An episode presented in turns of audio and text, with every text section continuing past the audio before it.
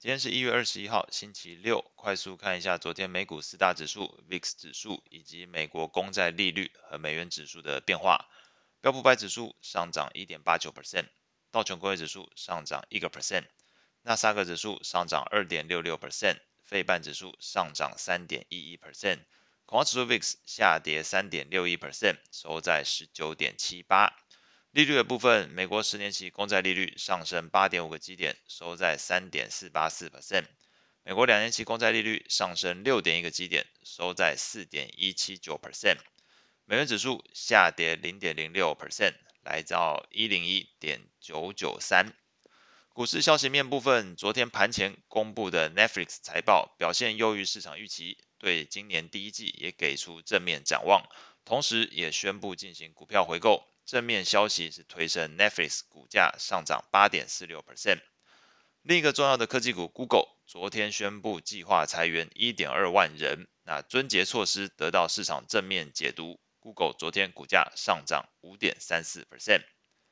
债券市场部分，美国联准会理事沃勒还有费城分行行长哈克昨天都表示支持在二月份 FOMC 会议上升息一码零点二五 percent。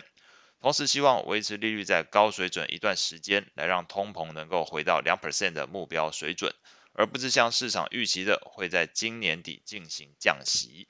偏鹰派的发言使得美国十年期公债利率上涨八点五个基点，来到三点四八 percent；两年期公债利率上涨六点一个基点，来到四点一八 percent。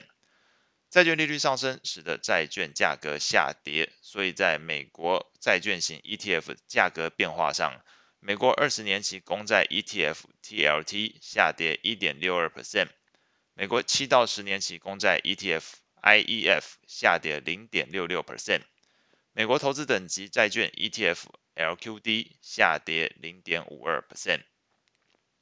外汇市场部分。日本央行行长黑田东彦在达沃斯世界经济论坛上表示，会维持目前极度宽松的货币政策，来达到两 percent 通膨目标。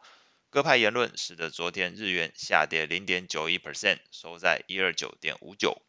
另外，欧洲央行行长拉加德昨天表示，中国重新开放经济对能源需求上升，可能使得欧洲通膨加剧。由于目前欧元区通膨高于美国和中国。而且下降趋势相对缓慢，使得市场在拉加德发言后对欧洲央行升息的预期心理转强，推升欧元上涨零点二八 percent，收在一点零八六。在欧元上涨、日元下跌的背景下，美元指数表现大致持平，收在一零一点九九三。以上是今天所有内容。虎年最后一天，祝大家兔年步步高升，身体健康，投资顺利。